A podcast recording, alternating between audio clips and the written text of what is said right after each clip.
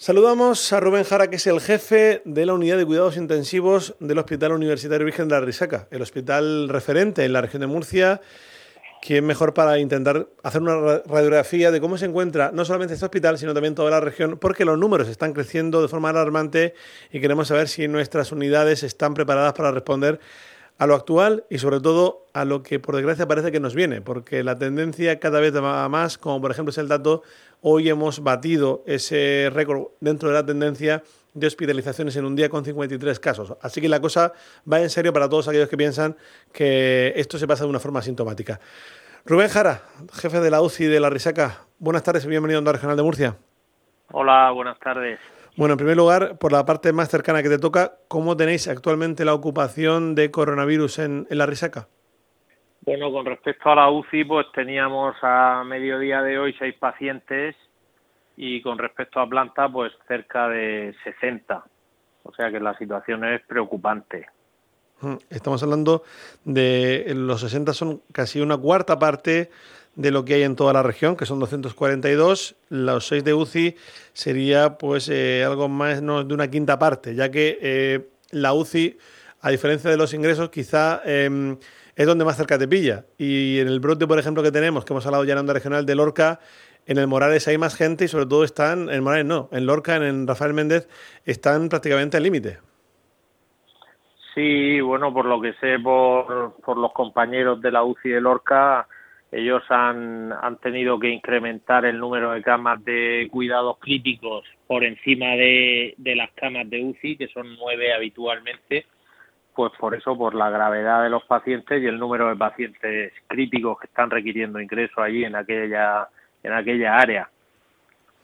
Viendo la evolución de, de los números de los afectados de las últimas semanas, Rubén, mm, ¿empieza esto a parecerse ya demasiado a lo que vivimos en primavera o incluso llega a preocupar más? Sí que nos preocupa porque la situación es diferente, pero desde luego si miramos los números de final de julio, que había unos 20 ingresados y había dos pacientes en UCI y ahora hay pues 34 pacientes de UCI y 200 y pico ingresados en planta, pues el cambio, los números mienten poco. Cuando hablábamos hace unas semanas de que se estaban detectando muchos casos asintomáticos, que había muchas PCR positivas, pero que todavía eran pacientes asintomáticos, pues todo eso se está convirtiendo en un, número de casos muy elevado, con una eh, tasa acumulada en los últimos 14 días en determinadas zonas de la región de Murcia, que es eh, una tasa, digo, elevadísima, elevadísima, muy preocupante y eso da lugar, al cabo de los días, da lugar a que haya pacientes que se ponen enfermos. Entonces es muy preocupante el dato. No hemos llegado, por ejemplo, en las UCI de la región, en, en el mes de, a principios de abril, tuvimos 60 enfermos simultáneamente ingresados, ahora mismo hay 34.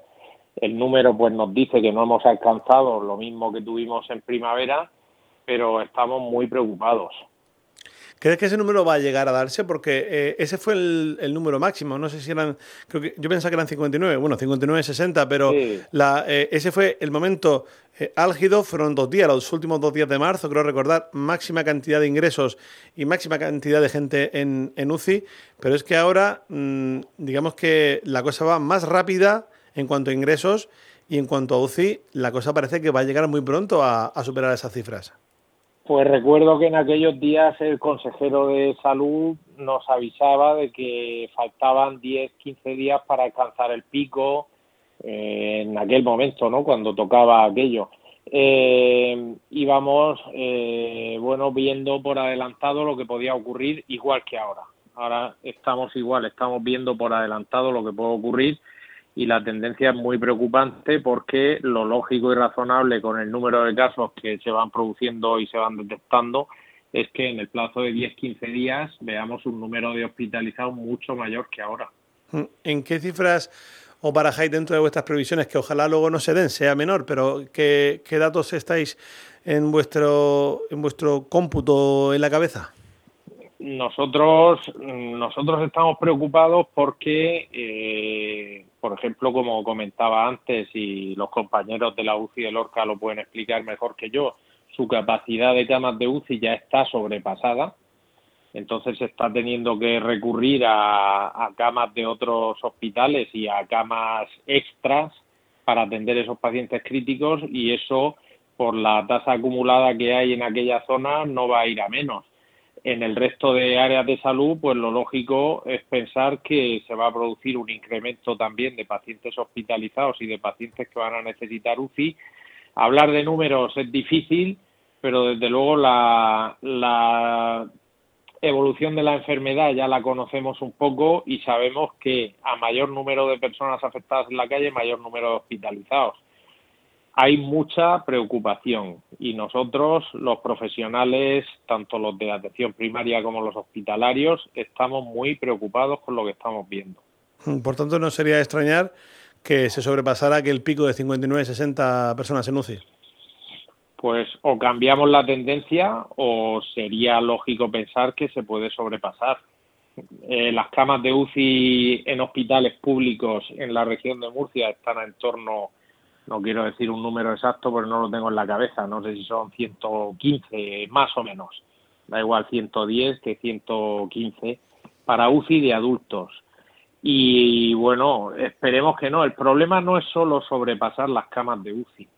El problema es la saturación del hospital, las consecuencias que eso tiene, los pacientes que se dejan de atender porque el sistema se satura, el retraso en pruebas diagnósticas de otro tipo, el retraso en la atención a otro tipo de pacientes. O sea, esos son efectos colaterales de la enfermedad del coronavirus que también hay que ver y que ya hemos visto en la, en la ola anterior que ocurrían cosas eh, en pacientes cardíacos, en pacientes neurológicos y no por el coronavirus solo, sino por, por otro tipo de pacientes que sufren las consecuencias de que el sistema se sature. Y, luego que si sobrepasamos la capacidad de las camas de hospitalización o de las camas de UCI y hay que abrir recursos extra, las camas no se atienden solas.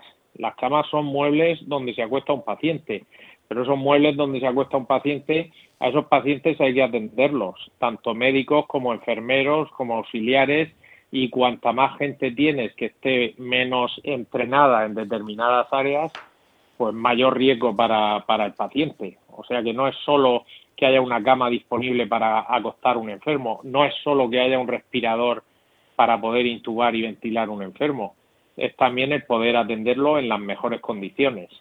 ¿Y cómo estáis de personal?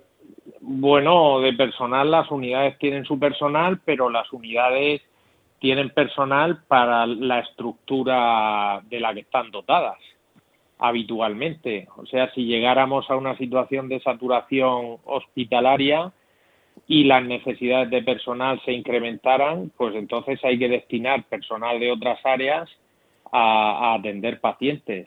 Bueno, pues nunca va a ser lo óptimo. ¿Estamos muy cerca de la saturación hospitalaria? Creo que todavía no, pero el mensaje, el mensaje nuestro en nuestras reuniones de coronavirus y en cada centro, yo, por, por ejemplo, hablo de lo que hemos comentado en nuestro hospital en la reunión del coronavirus. Eh, la situación es preocupante. O sea, no estamos ahora mismo saturados, no estamos colapsados, pero sí estamos de, verdad preocupados por lo que estamos viendo, por la tendencia y por lo que puede ocurrir en el plazo de 10, 15 días. Hmm. ¿Ahora mismo la situación es peor que la que tuvimos en primavera o todavía no?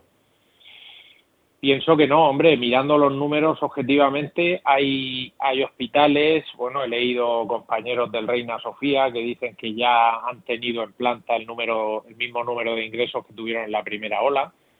Eh, la planta de hospitalización de la Risaca, pues sí sé que hay un elevado número de pacientes, muy elevado, y, y, lo lógico es pensar que de ese número elevado de pacientes, un porcentaje determinado empeora y necesita UCI. Nosotros, las UCIs eh, de adultos públicas de la región, las seis UCIs, pues no estamos como comentabas, que a final de marzo, principio de abril, estuvimos en cerca de 59-60 enfermos simultáneamente. Ahora mismo el número no, no llega a eso ni mucho menos, pero estamos preocupados por eso, por, por el incremento progresivo y, que no se detiene. Pues Rubén Jara, jefe de la unidad de cuidados intensivos de la Risaca, el hospital de referencia, jefe de la UCI, muchísimas gracias por atender la llamada de Onda Regional de Murcia y mucho ánimo para, para, tu equipo y, y, para todo y para toda la región. Sí, gracias y por favor que la población se tome en serio la situación, que esta enfermedad independientemente de que haya personas que la pasen de una forma leve o casi asintomática, hay muchas personas que, que realmente empeoran y alcanzan gravedad y necesitan hospitalización y UCI y la cosa no, no es de broma.